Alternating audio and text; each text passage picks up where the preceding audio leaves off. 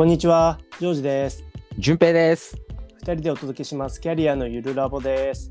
この放送は地球や自然が好きすぎて無限に地図を眺められる地理学修士の我々2名がもがき続けたキャリアというものについて厳しい自然環境やそこに適応する生物の生態を参考に自分らしいキャリアについて考察するラジオです。さあということで第36回目の配信です。36回目ですね。今回も頑張っていきましょはい、頑張っていきましょう。今回のトピックはこちら。職場には適度な新風をです。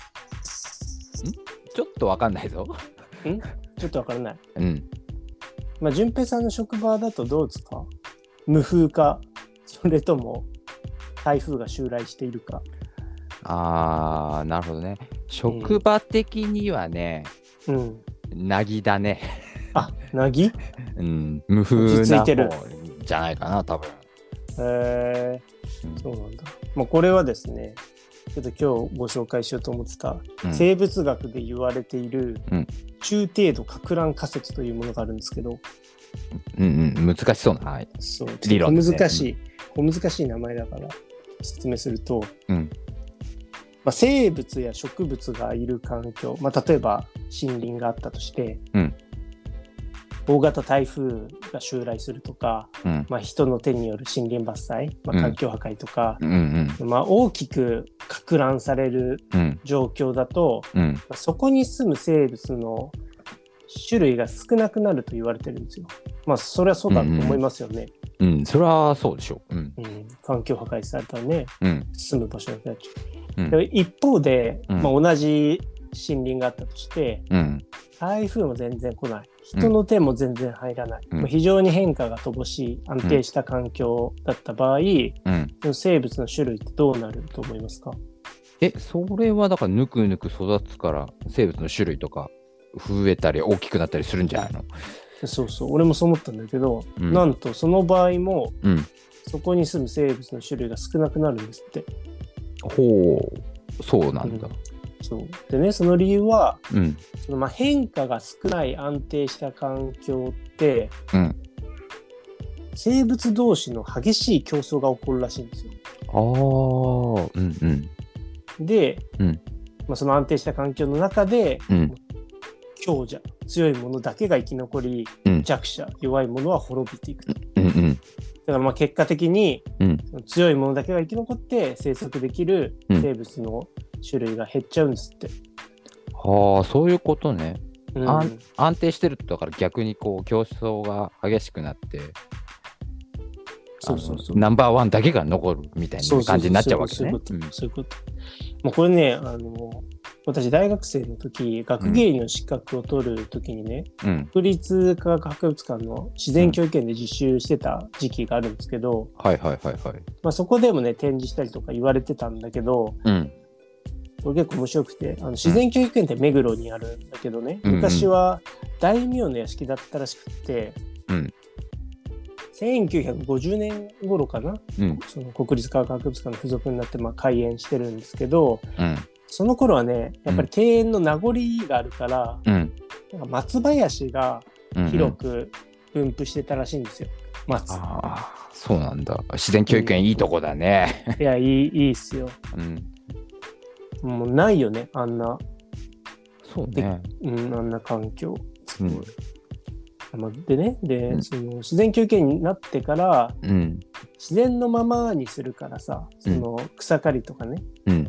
あの、松林とかの手入れをやめると、うんあれよあれよといろんな落葉樹とか広葉樹となんか常緑樹とかね松林の下から育ってきて、うん。で15年くらいするとうん。その下から育ってきた落葉樹たちに光を奪われて松が枯れ始めたんですって。へえ、そうなんだ。うんでねさらにその落葉樹たちもうん。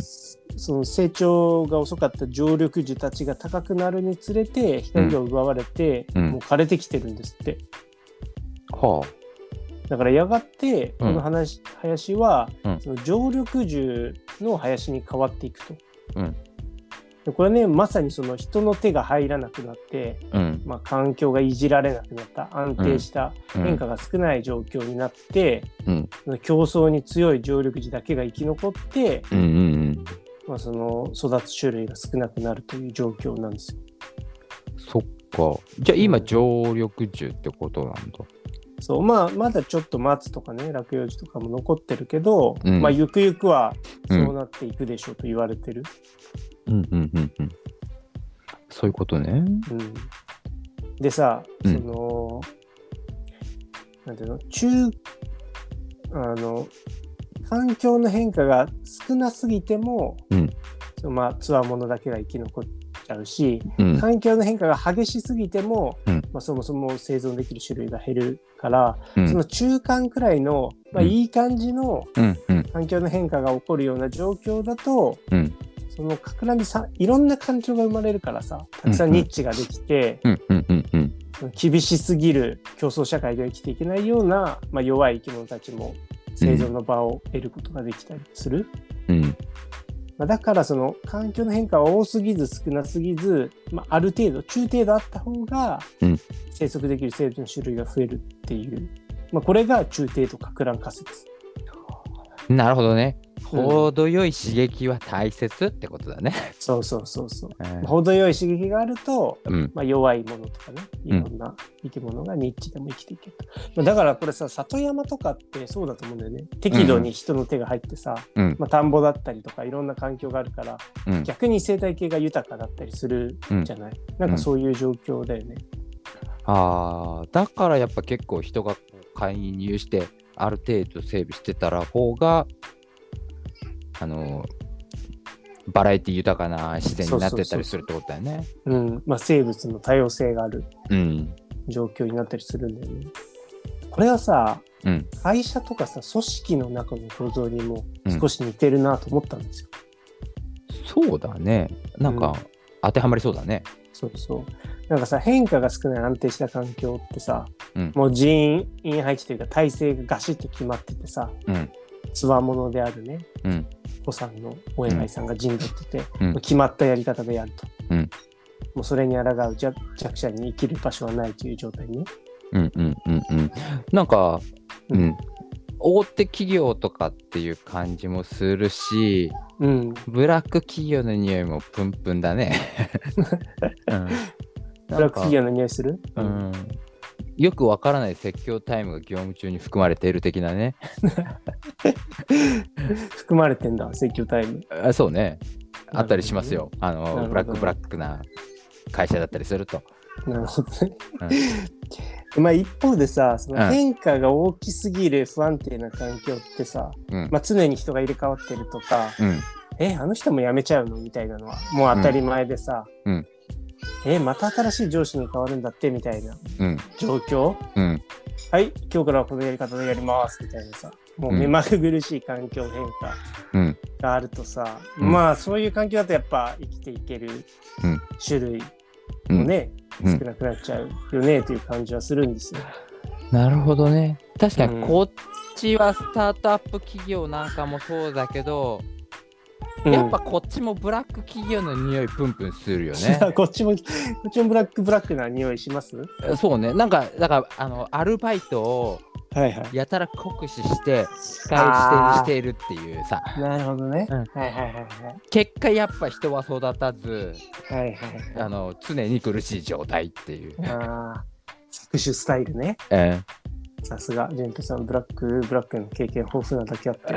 あありがとうございます。よすぐ出てきます。なるほどね。だからさ、その間のうん。中程度かく乱を意識することは、うん企業としてもさ、その人材の多様性を保つポイントかもしれないな、なんてちょっと思ったわけですよ。